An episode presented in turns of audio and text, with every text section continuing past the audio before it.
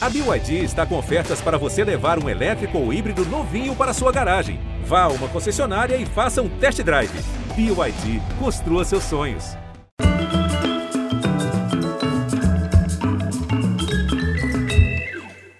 Olá, muito bem-vindos. Entre os possíveis prêmios para atores brasileiros, um era especialmente raro. Uma menção elogiosa de nossa maior crítica, Bárbara Eliodora. Que saudade. Pois a nossa convidada de hoje, quando jovem atriz, teve esse reconhecimento.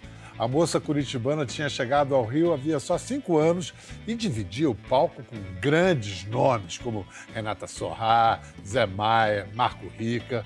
Mas foi ela que Bárbara destacou dizendo: merece uma palavra especial, pois confirma com excepcional brilho o talento que já revelara noutros trabalhos.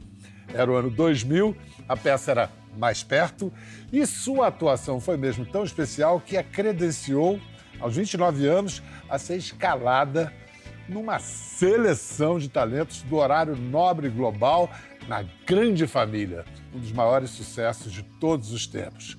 Aí, por 14 temporadas, ela foi a Bebel, filha de Lineu Nanini e Nenê Severo, irmã do Tuco Mauro, e mulher do Agostinho Carrardoso, alguém que fazia parte de uma família maior, a família do público brasileiro. Se ninguém esquece de Bebel, o excepcional brilho que Bárbara Eleodora apontou lá atrás seguiu intenso, refletido no trabalho de atriz em peças e filmes e também em sua experiência como diretora. Brilho que nem o diagnóstico de esclerose múltipla feito há dois anos é capaz de ofuscar. Em meio ao tratamento ininterrupto e a pequenas e grandes mudanças de vida, ela agora prepara uma peça e um longa-metragem para esse 23. E nos dá a alegria e honra de conversar esta noite, celebrando seus primeiros 30 anos de carreira. Guta Stresser. Obrigada! Oi, Guta! Ai, Bial, que coisa mais linda de escutar a sua introdução, assim, me deixou muito prosa, como diria você próprio, porque ah, é tão bonito ter uma crítica da Bárbara, né? É tão linda. A Bárbara já falou mal de mim algumas vezes também, não é, nominalmente também. Mas a Bárbara, ela ah. é, ela é o ícone da nossa geração teatral como crítica. É. Né? Nossa Dorothy Parker, eu era amigo da Bárbara, eu, eu estava salvo de, de, suas críticas, era amigo dela, colega de arquibancada tricolor, ela é fluminense, né? Especialista em Shakespeare. Isso! Uma vez eu estava com ela, Guta, e tocou o telefone, era lá da Royal Shakespeare Company, na Inglaterra, ligando para o Rio, para os caras tirarem uma dúvida com ela sobre uma questão de uma peça lá. Falei, você pode mesmo, eu vou te contar sabia tudo de Shakespeare e era uma grande tradutora de Shakespeare.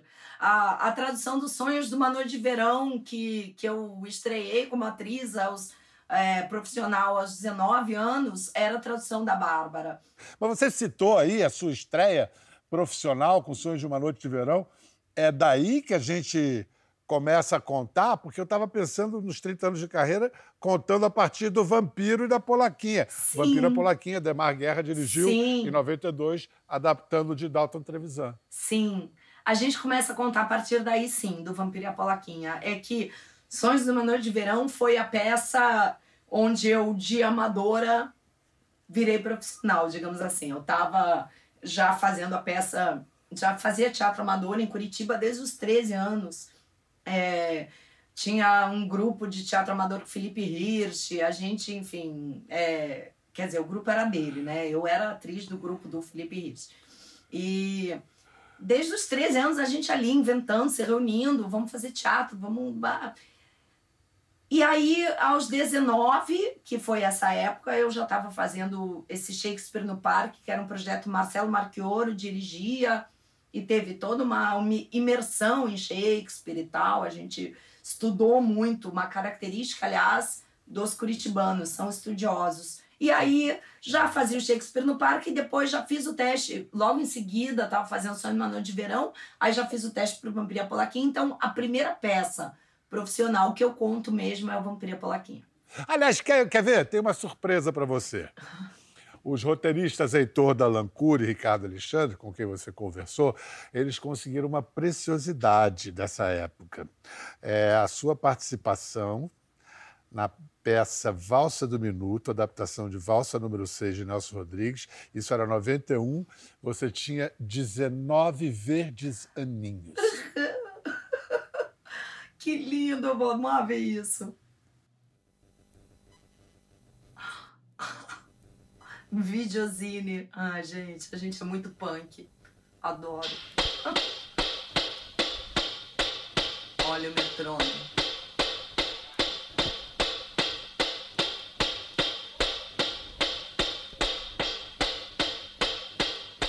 Ai, é linda essa arte. Que peça linda. Caio Marques, o diretor. O médico vai aplicar a injeção indolor intramuscular, região glútea. Não acredito. É você? Sou eu. Gente. A Sônia me parece ser a única adolescente do Nelson Rodrigues que se coloca à margem da obra do próprio autor. Com a sua inocência, ela desperta sentimentos nos homens que a cercam, ao mesmo tempo castos e sensuais. Sentimentos que podem romper a barreira da sanidade e levar até ao homicídio.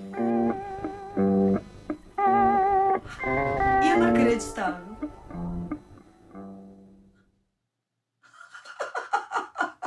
Muito legal, Guta. Inacreditável esse vídeo, que preciosidade mesmo.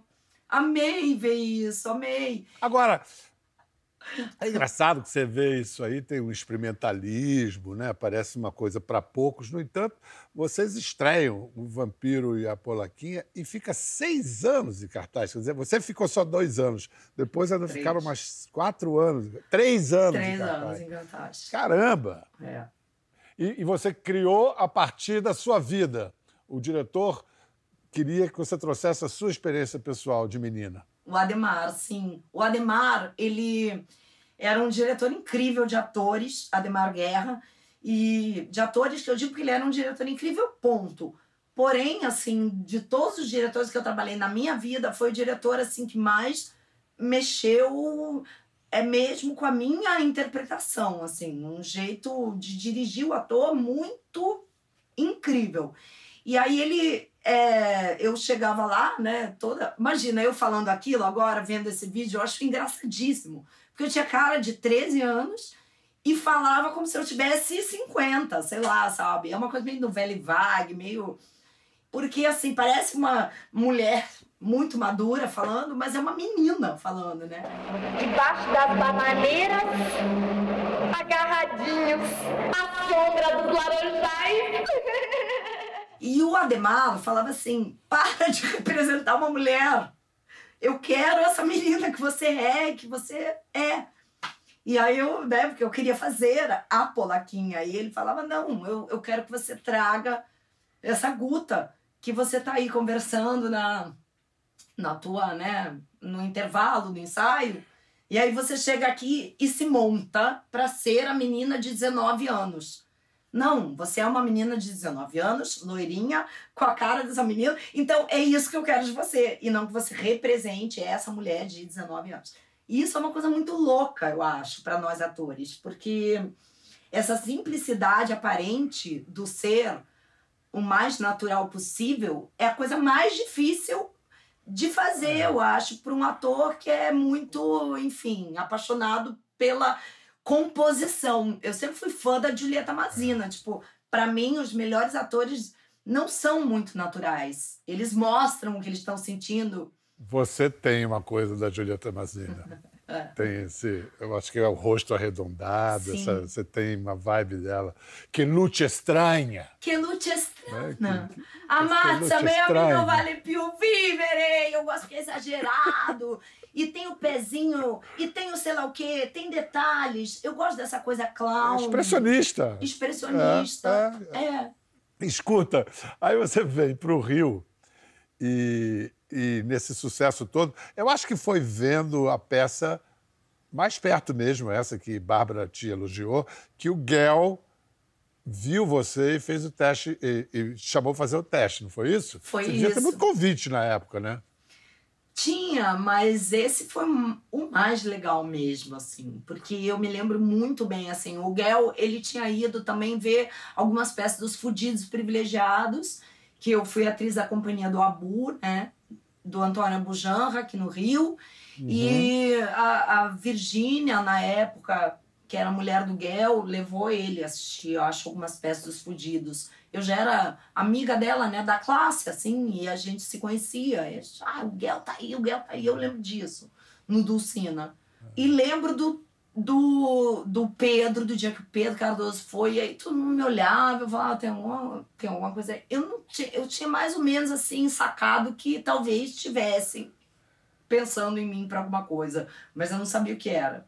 Aí quando veio o convite pro teste, que eu soube que era para fazer filha do Nanini, da Marieta, mulher do Pedro Cardoso, irmã do Lúcio Mauro, quer dizer, não era ainda irmã do Lúcio Mauro, a gente fez teste juntos, eu e Lucinho, para Bebel e tudo. Vocês, inclusive, se, se, encontraram na véspera no Baixo Gava e trocaram essa confidência. Mas eu vou fazer um Sim. teste. Ué, eu também. É para grande família? É, é para grande família. Mas com quem você vai fazer o teste? Com fulano. Ah, eu vou fazer com fulana. Não, a gente tem que fazer esse teste juntos, porque, enfim, a gente já tinha, eu e o Lúcio, uma amizade anterior. A gente tinha viajado juntos para a Guarda do Embaú, que não é. Ninguém passa impune a uma viagem para a Guarda do Embaú aos vinte e poucos anos. É, então, assim, amizades que são para a vida, né? E aí eu e o Lúcio, a gente tinha essa é, amizade já. Eu tinha namorado um amigo dele, o Oberdan. E, enfim, coisas da vida nesse Estava momento. Escrito. Estava escrito. Estava escrito. Não, não, não, não, não, Vozinho, vozinho, o que, que aconteceu com esse cara? Pelo amor de Deus, mamãe, ele tá passando mal, vovô? Acho que ele tá passando mal aí, não é possível, não Não, não, não, não. Bebel, bebel. É, só só para um parêntese aqui que eu achei engraçado. A Bárbara, quando fala do seu trabalho com a Bu, ela fala e aí, em privilegiados, você, quando abrevia, você fala aí, em fudidos, porque a peça chamava Fudidos Privilegiados. Uhum. Portanto, né, aí você revela um pouco da personalidade da crítica e da atriz. Meu pai, quando eu quando eu comecei a fazer teatro em Curitiba, ele falava: boa sorte, filha. Eu não, pai, é merda. Ele. M. Ele não conseguia. Sabe? Falava, não, mas pra quê? Merda. Vamos ver, depois você comenta, vamos ver uma das suas primeiras cenas na Grande Família, para você dizer depois o quanto você estava à vontade naquela situação. Roda aí. Foi que convidou os meus colegas de trabalho para a festa de aniversário do seu flor. Repartição desse Agradeça aos encarregados de relações públicas, papai. Quem é o meu encarregado de relações públicas? Aqui, Agostinho Carrara. Vocês estão loucos? Isso aqui é uma festa familiar para comemorar o aniversário do seu Flor, Agostinho. Lineu, pensa comigo, o seu Flor já fez 70 anos, tá cansado de comemorar você é a primeira vez que é promovido. Ô, Lineu, vamos comemorar! Isso aí, papai. Aliás, você podia ter vestido uma roupinha melhor, né? O que, é que vocês estão fazendo? A gente vai comprar cerveja, pai. No carro do Salles? Eu não quero que ninguém peça nada pro Salles. eu já falei com o Salles. Pegou sua camisola preta? Camisola preta? Onde é que vocês vão comprar cerveja? Agostinho! Seu pai bebe, é que aí fala coisa que a gente não entende. Agostinho!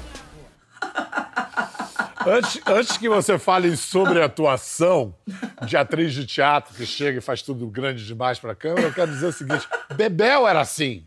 É. Bebel era maior que a vida. Amém. Então ajudava, né? Uhum, ela me ajudava muito, porque eu peguei o primeiro trabalho na televisão, era a Bebel. E ainda bem que ela é exagerada, porque eu pude jogar todo esse exagero cênico da atriz de teatro lá e pá, que a vida inteira tinha pensado que nunca vai ter um close na minha cara. Então eu, eu tenho que chegar nas pessoas, ah, com meu tamanho de interpretação. Aí, pô, a Bebel foi um presente, né? Porque eu falava, que bom, eu posso é, estar mais à vontade. Porém, essa cena é a cena que eu levei a bronca. De quem? Do diretor? Do câmera. Ah! Do câmera? Tony, você é maravilhoso, eu te amo. Então, o, o Tony, ele tava fazendo a câmera e tinha uma coisa de eu atravessar a rua E eu simplesmente sabia nada de negócio de eixo, sabe? Então, o câmera andando, você vai acompanhando, né? E eu, sei lá, fui pelo outro lado. Pá! Ele, ah, isso que dá, chama atriz de teatro, não sabe nem. Cruzou o eixo aí. é essa cena. Eu, ah, chorei. Depois eu pedi uma aula pro Lírio Ferreira. Foi a pessoa que conseguiu me explicar o eixo. Guta, você já eh, reparou que na sua carreira você tem essa pô, 14 anos fazendo Grande Família, 14 anos assim, a queridinha da família brasileira, parte da, da, da mesa de, da sala de jantar, tá lá ela.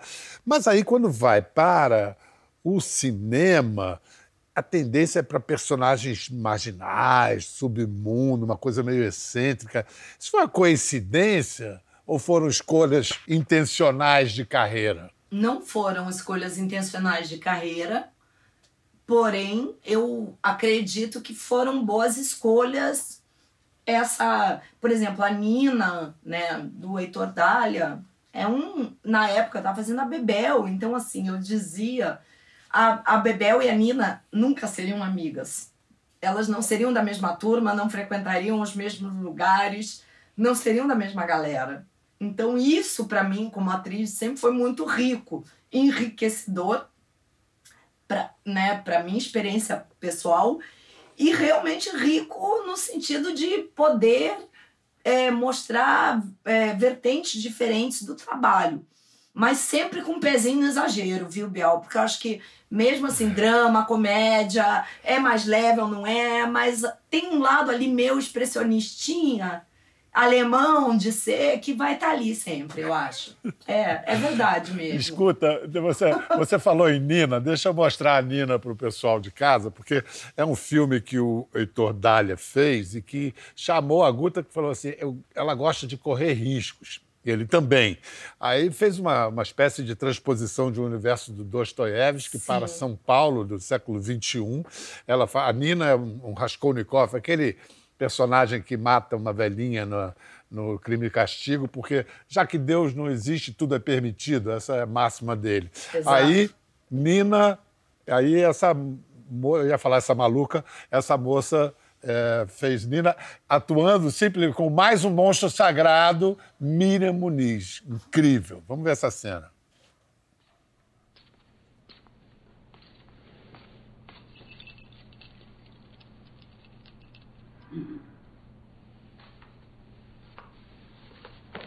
Eu comprei o pão, comprei o leite e fiz o teu chá. Não adianta querer me agradar. Poxa, dona Eulália. Hum. Só tava querendo ser gentil, né?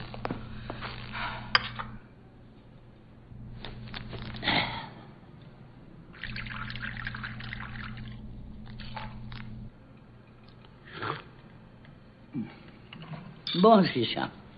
É assim, saboroso. É, deve ser estrangeiro, né? Não é. Bom mesmo. Ia me esquecendo.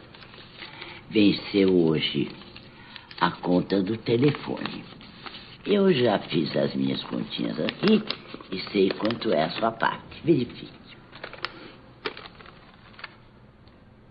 Dona Eulália, hum? não tem esse dinheiro todo.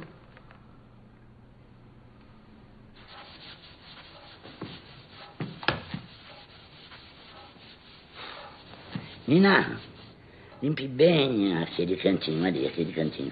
Está imundo, né? Depois da mesa, a mesa você limpou em cima, mas esqueceu embaixo, naturalmente.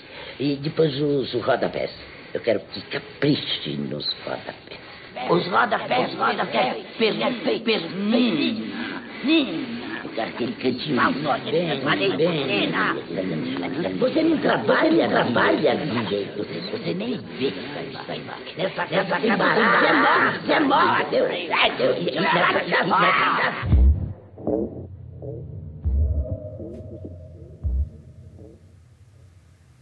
Nossa, nesse, nesse último closão lembrou a Linda Blair no Exorcista, sabe? Aquela, Ai, que bom! Hum, assim. Que elogio. Amei. É. Amei, Linda Blair. Não, Aquela vomita. Eu, eu, eu, olhei assim e me vi. Escuta, no, no meio de uma pandemia que todo mundo de certa maneira, mexeu com o medo e a coragem. Quando você mexe com medo, você mexe com, mexe com a coragem de todo mundo. Mas no meio da pandemia, você tem um diagnóstico da, de esclerose múltipla. Tudo bem a gente falar disso? Você tudo, tudo fala bem. numa boa? Super numa boa. A, a partir do momento que eu abri, né? Porque antes eu fiquei um pouco Sim, primeiro você tinha que processar isso na sua privacidade. Sim. Mas você percebeu os sintomas se preparando na dança dos famosos? Eu sou... Foi, foi. Hoje eu penso que os sintomas estiveram comigo há muito tempo e eu não olhei para eles como sintomas. Porém, eu digo isso só só para dizer, não é por nada, é só para dizer. Era leve e, e, eu não achava uma coisa esquisita quando eu tinha formigamento, por exemplo. Vai, formigamento nos, no pé e na mão. É, ou enfim, alguns problemas de cognitividade que você vai meio que é, de, né, dando a, a, a, coisa assim, ah, é porque eu bebo, é porque eu fumo, é porque eu sei lá o quê, né? Mas você começa a perceber umas coisinhas assim que, tipo, mas, pô, todo mundo que faz isso também não é igual. É diferente. O que eu quero dizer é o seguinte: muita coisa eu pensava, pode ser por causa da menopausa, pode ser que eu tenha sequelas de outras coisas dos meus hábitos da vida, tanto da alimentação quanto da cervejinha, do que for, né? Mas eu comecei a ver que não, que era diferente, um zumbido dentro da cabeça assim. Se eu ficar quieta agora eu vou escutar ele. E ele tá lá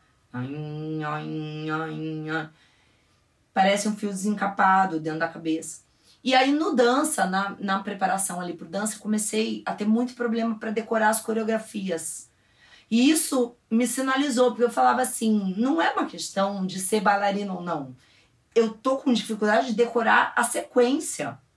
E a sequência para mim era uma coisa natural de decorar, porque eu sempre decorei marcas em teatro, sempre decorei, né, sequências coreográficas texto. em aulas, texto. Então eu falava, não, porque eu não consigo decorar a sequência, não importa saber executar ou não.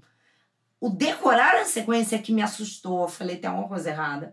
Aí eu fui num otorrino antes, e era pandemia e tudo, então, claro, tudo mais, né? Mas eu falei, olha, tem alguma coisa estranha, eu tô com zumbido e tal. Aí ele fez os testes de audiometria, tudo, falou, não, tá tudo normal com a sua audição, sei lá o quê. Eu falei, então eu quero uma requisição para fazer uma, uma ressonância da cabeça.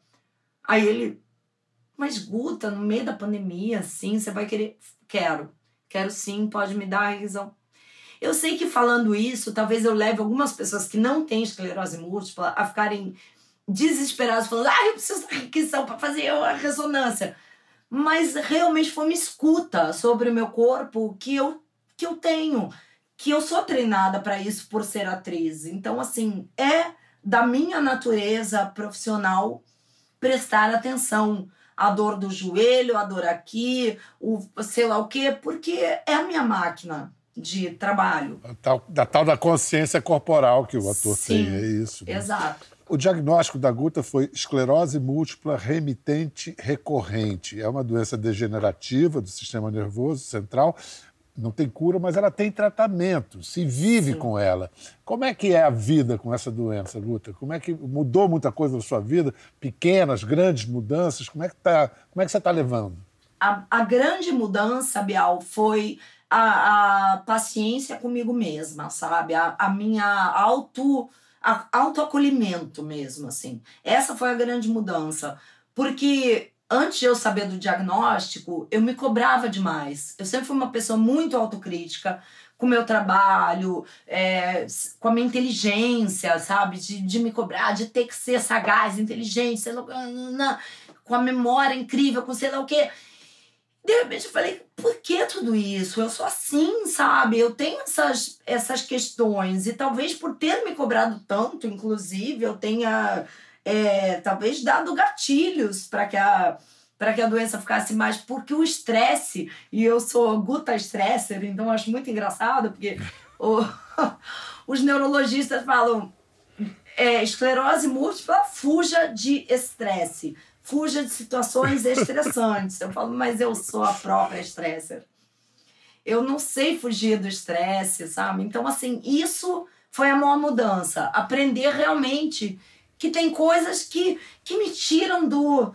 E que aí é melhor eu aprender a lidar, sabe? Tipo, vai me deixar nervosa uma situação? Evita.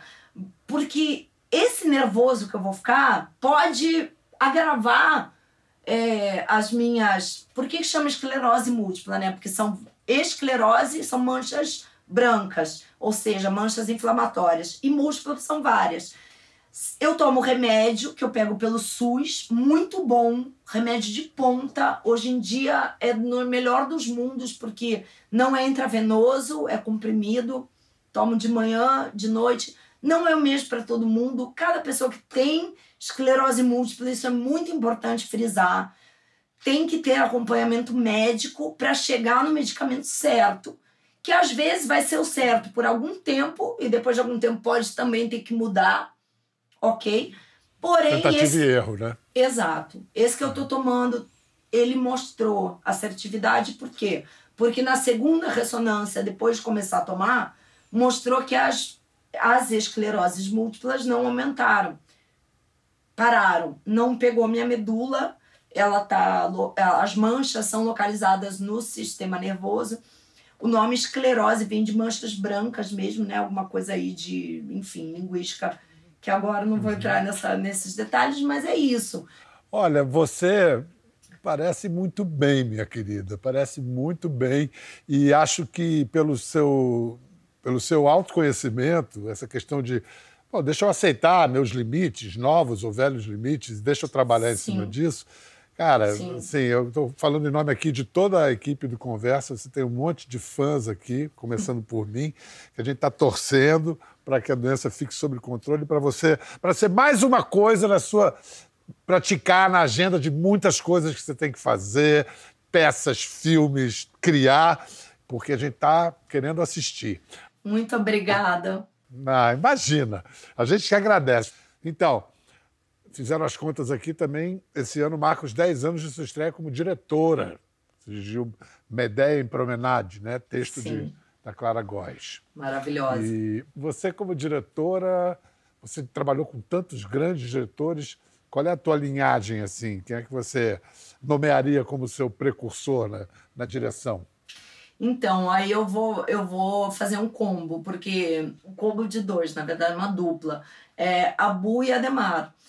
Porque foram os meus dois grandes mestres mesmo, é, pelo tempo que eu trabalhei com cada um, pela profundidade do trabalho com cada um. E porque eu acho que eles se complementavam muito. Porque o Abu era um esteta, o Abu era o cara do, da marca, né, da Pina Bausch, que ele falava, eu gosto tudo Pina Bausch, eu sou um coreógrafo, eu não sou um diretor.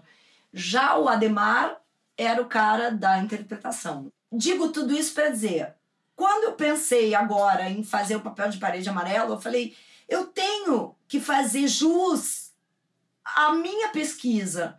Porque eu acredito em pesquisa na arte, sabe? Eu acredito, Bial, que não é assim, ah, pega um texto, dois meses ensaia, decora e vai. Pode ser assim.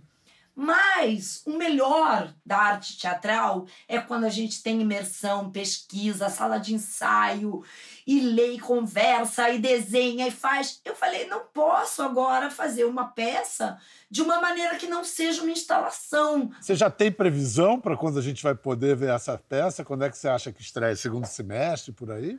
Tomara! A gente está, a gente que eu digo a empresa aqui, né, a Areia Produções, que é no, o nosso não é MEI, não, é LTDA. a gente, eu, a gente, eu digo eu, meu sócio, André Paixão, a gente está inscrevendo em vários editais, então assim. Guta, para terminar, falando de arte de novo, da, par, da parte boa, é. É, menos chata, uhum. a corretora, um filme. Filme demora mais para fazer, mas eu adorei esse argumento. É o seguinte, gente, a, a, a corretora é o argumento de uma corretora imobiliária e que ela, sabe aquele filme Sexto Sentido? I see dead people, eu vejo gente morta. É, ela vê os fatos passados e as mortes e os crimes que ocorreram nos imóveis que ela está oferecendo para alugar ou vender. Sensacional. Isso, isso vai demorar mais um pouquinho. Você já está em captação de recursos. Já tem roteiro? Então, temos um roteiro em construção. É, o André Paixão, que é meu sócio na, na areia, é também produtor musical e tem se revelado um excelente roteirista. O, a ideia inicial é minha, é, foi uma ideia minha, é, que eu acho que eu não tive. É, eu não diria talento não para desenvolver, eu diria disciplina para desenvolver, não tive. Mas ela sempre, essa ideia sempre teve rondando ali o meu imaginário dessa corretora que porque um dia uma corretora no Jardim Botânico foi mostrar um imóvel, Dona Iris, Dona Isis, que a minha é Dona Iris, é, e aí ela me mostrou o imóvel e ela falou, ah, é, aquele outro imóvel, tá vendo aquela outra cobertura ali? Ela me mostrou um outro que era no outro lugar. Ali eu tive uma dificuldade de vender, porque o homem se matou e matou a mulher. Quer dizer, matou a mulher antes e se matou, se não dava. Matou a mulher e se matou. Aí eu, jura? Aí pronto, ela viu que eu gostei da história, eu falei, mas me conta, como assim? Ela contou toda a história. Aí eu li o Gilberto Freire, Assombrações do Velho Recife. Que é maravilhoso. Quero ver esse filme ficar pronto. Tem um gato preto ali já com né, um, um presságio ali de terror. Vai fundo Super. nessa. Dá um susto em todo mundo. Beijo, meu amor. Muito obrigado, hein? Beijo pra você, Biel. Beijo pra, cuida. beijo pra todo mundo que acompanhou aqui esse nosso papo. Eu fico dividida entre olhar pra você e me olhar pra ver se eu tô fotografando bem. Esse vício da profissão é uma coisa insuportável. Você tá linda, fotografando muito bem e transbordando energia e vida. Muito legal. Grande beijo. Para você em casa, um beijão também. Beijão. Beijo, galera de casa. Quer ver mais? Entre no Globoplay.